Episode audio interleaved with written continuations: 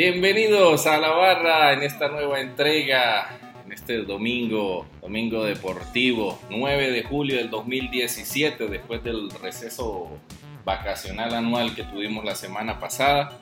Eh, damos la bienvenida a Daniel López y Diego Roa desde Ciudad de México, hoy con nuevo formato del programa. Buenas tardes, Daniel, ¿cómo estás? Buenas tardes, Christopher. Eh, saludos a, a, todos los panelistas y bueno, desde acá de México para ya listo para unirme a, a este programa y dar nuestra opinión en el acontecer deportivo nacional e internacional. Muchas gracias, Daniel. Diego, buenas tardes, ¿cómo está todo? ¿Cómo está la Ciudad de México? Buenas tardes, Christopher y Daniel. Pues sí, Mira, aquí estos últimos días la Ciudad de México, eh, si no se ha convertido en Venecia, le falta muy poquito porque con estas lluvias el, tránsito se complica muchísimo. Y bueno, nada, para hablar también de lo que ha pasado eh, estas últimas semanas, la, Copa Oro que ya empieza, esperando el debut de, México.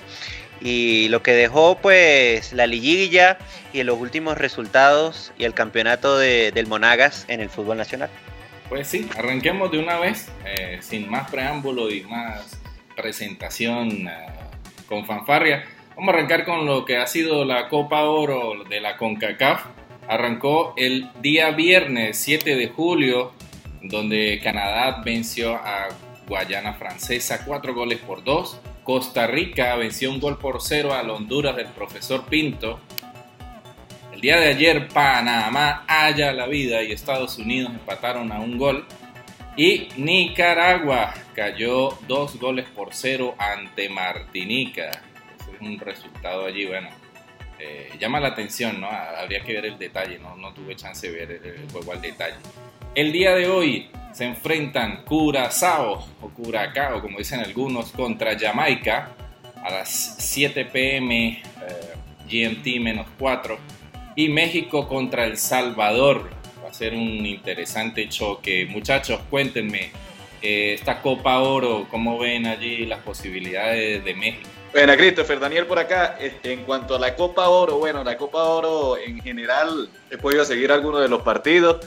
Poco disminuida la Copa Oro porque varios equipos fueron con equipos alternos. Este formato de cada dos años creo que la mayoría de los participantes no le hace que pierdan el interés un poco, pero bueno, así es el negocio. Que, que México fue sin técnico. Exacto.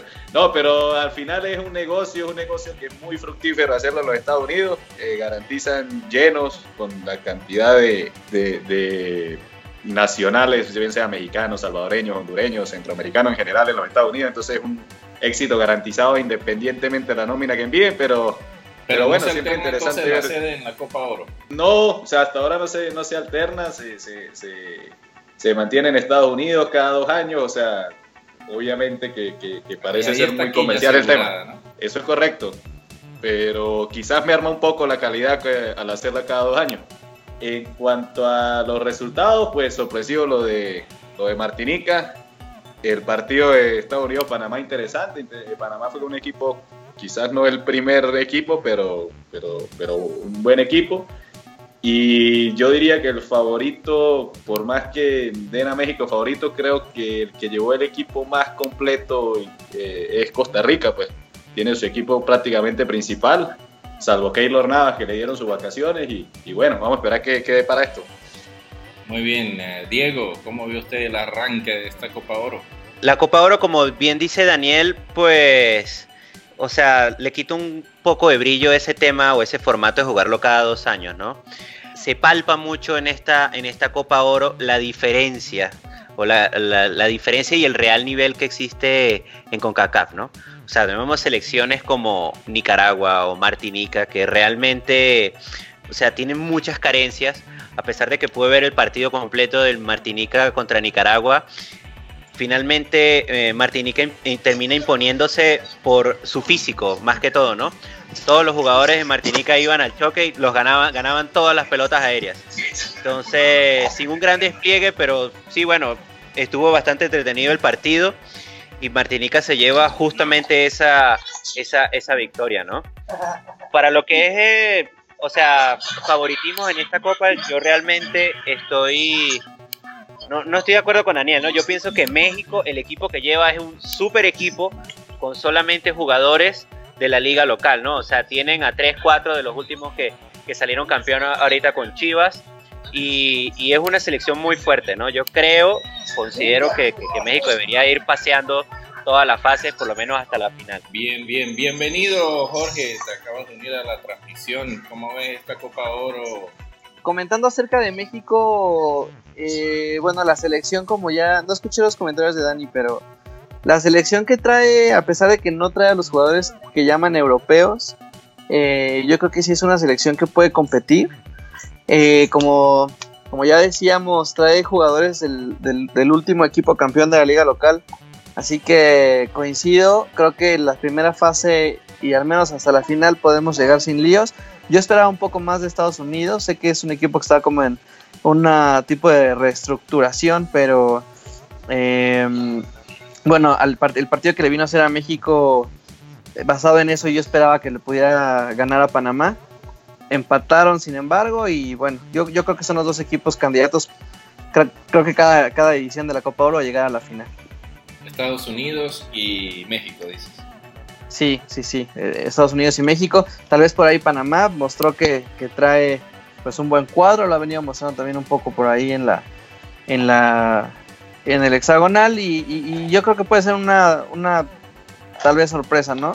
Esperemos que no le pase a México como el, la edición anterior, que de veras dio un poquito de pena esa situación ahí con Panamá, pero bueno, esperemos que yo creo que esta vez lo van a hacer. Y el castigo a Osorio yo creo que es muy, a mí no me parece exagerado, yo creo que es justo, hay que empezar a poner orden y si no cada entrenador y jugador puede empezar a hacer lo que quiere y pues no. Con la predicción, Jorge, México, El Salvador, eh, que que no se nos dan últimamente las predicciones a ninguno de los barristas, ¿cómo queda ese juego?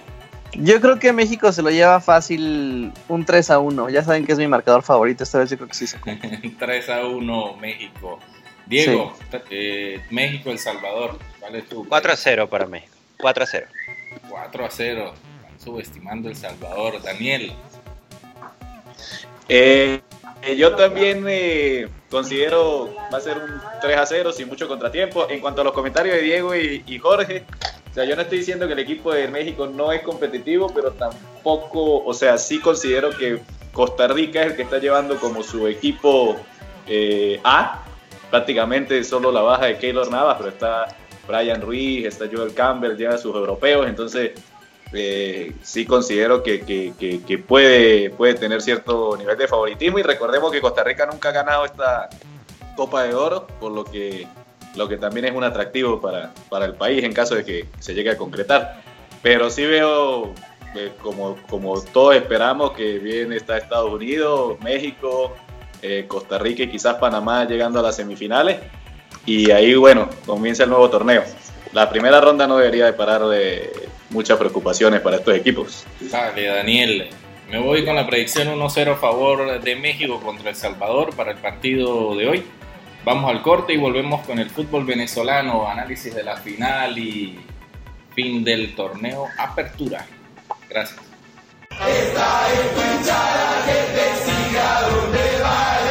Análisis a fondo del fútbol venezolano, realizado por fanáticos expertos. El punto de vista de los que han ido a la tribuna.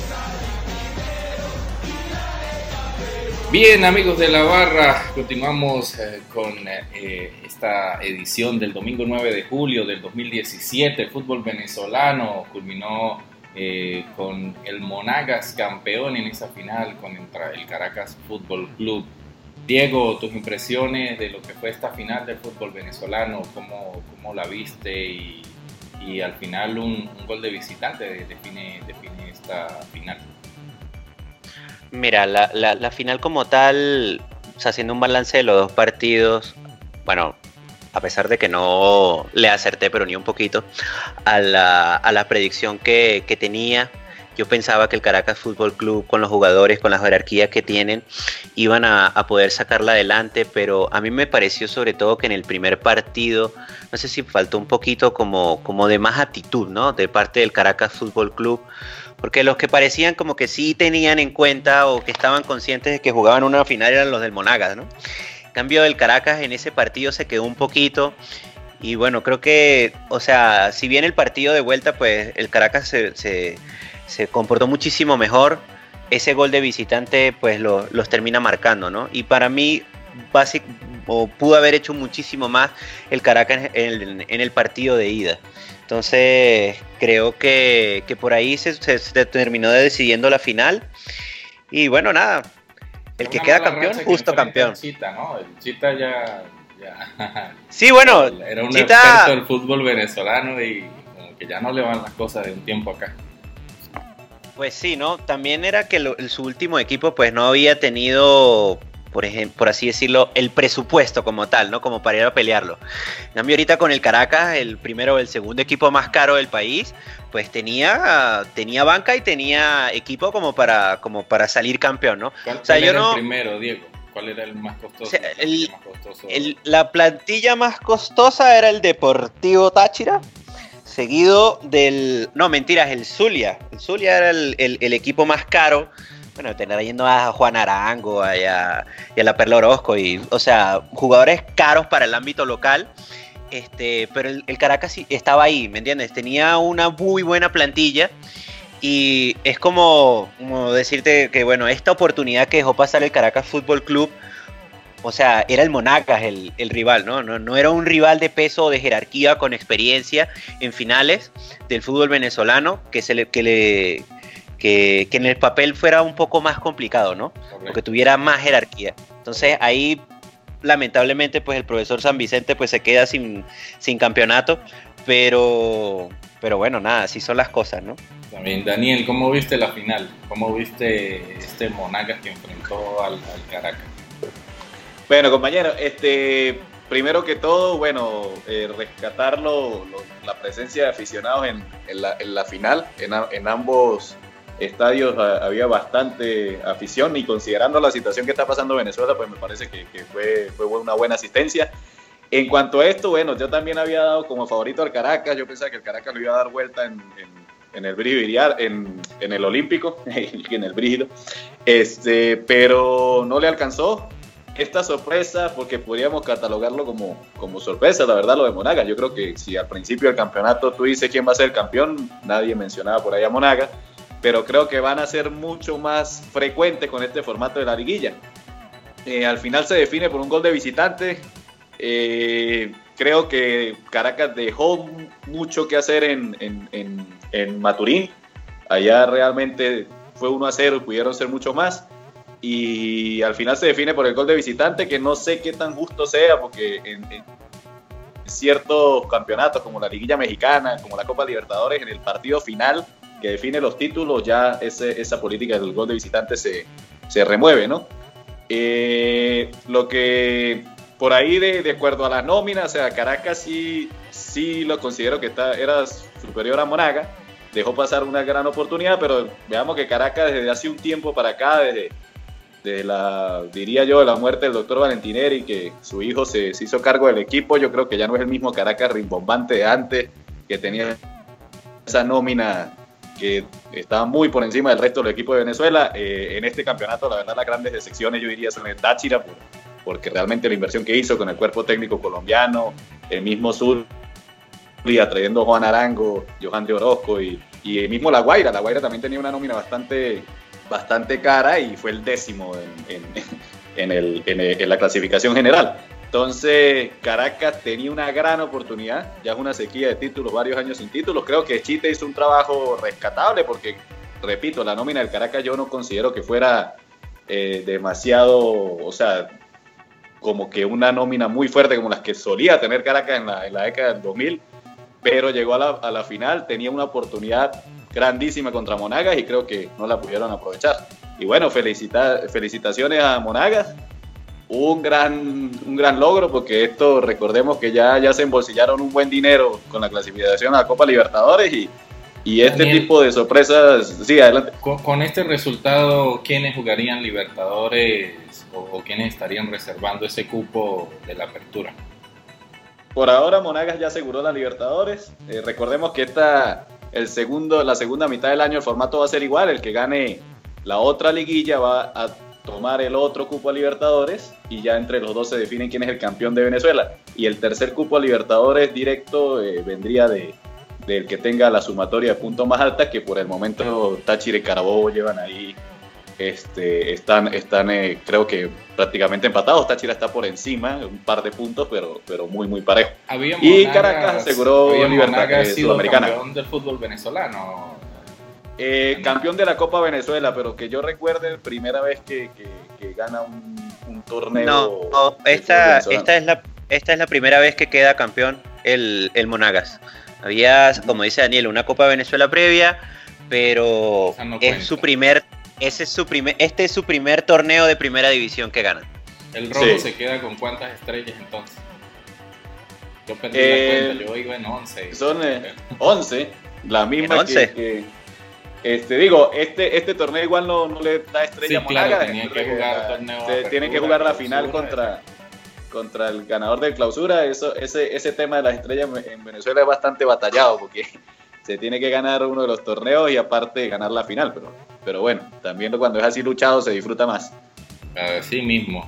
Bueno, compañeros, sus palabras finales en el programa de hoy. Muchas gracias por atender, eh, Diego. Mira, nuevamente muchas gracias por, esta oportunidad, por seguir eh, viendo la acción deportiva y poder comentarla al respecto.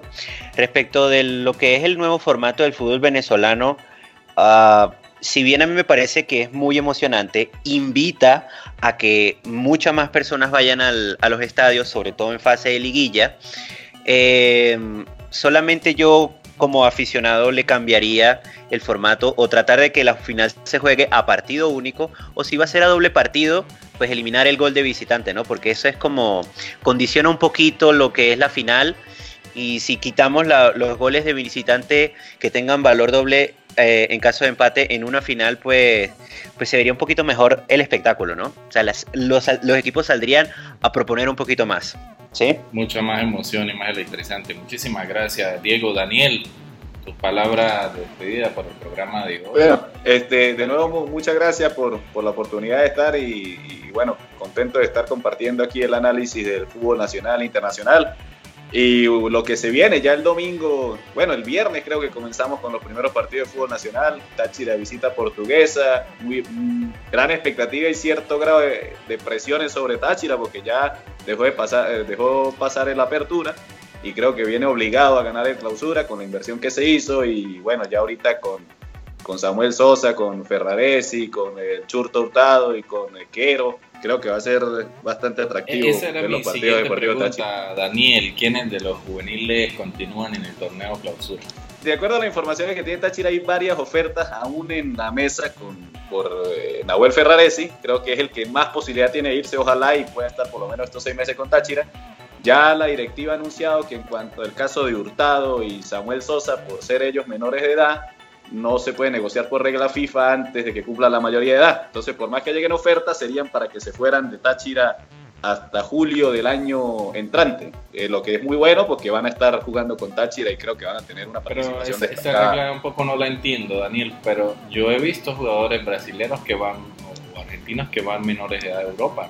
La verdad tendría que ir más adentro de la norma, pero si hay un tema legal, yo sé que no sé si antes no había tanto control, creo que ahorita lo, lo ha venido haciendo, por lo menos ahorita en el goleador del sub-17, que fue Vinicius Junior, un jugador que le marcó goles a Venezuela en el torneo, un jugador espectacular. Este, lo compró el Real Madrid, pero todo, como quien dice, no se formaliza la compra porque hasta que cumpla la mayoría de edad, él va a jugar en Flamengo y ya luego se va a poder ir a Madrid. Eh, sí pueden haber negociaciones de este tipo como para amarrar al jugador, pero creo que no, según yo, no, no, no, no tiene permitido ir a firmar el contrato antes de que tenga la mayoría de edad. Entiendo. Y bueno, eh, hay, hay ejemplos muy buenos, como el caso de Neymar, que esperó lo que tenía que esperar y creo que fue en una buena edad a Europa y, se ha visto en su juego, ¿no? No sé si estás de acuerdo. Eh, correcto, sí, entre más maduro llegue el jugador, eh, pues también es más garantía de éxito en, el fútbol europeo. Jugadores con un talento espectacular, pero también cuando se va muy, muy, a muy temprana edad, que no han vivido, por lo menos yo considero que, que, si Táchira logra clasificar a Copa Libertadores, eh, Dios mediante, para el próximo año, y este, Giancarlo Hurtado y Samuel Sosa son protagonistas en esas eh, Libertadores, la verdad es una experiencia que sería de gran, de gran ayuda para ellos mismos antes de dar el salto al fútbol europeo, que probablemente lo vayan a dar. Pero sí, sí considero que es mejor que tomen gran cantidad de minutos, eh, en, tanto en el fútbol nacional como en, las competiciones de Conmebol antes, antes de ir al fútbol europeo. Excelente, Daniel. Bien, muchas gracias por tu participación y aporte el día de hoy. Y a todos ustedes, oyentes, muchísimas gracias por estar allí. Mi nombre es Chris Rubio desde Guaynabo, Puerto Rico, dándole las gracias y esperándolos la próxima semana con más de la barra. Que tengan una excelente semana y chao, chao. Y así terminamos otra edición de La Barra. Esperamos que la hayas disfrutado. Si quieres participar, síguenos en nuestras redes sociales como arroba la y contáctanos. Cada panelista es libre y responsable de sus opiniones.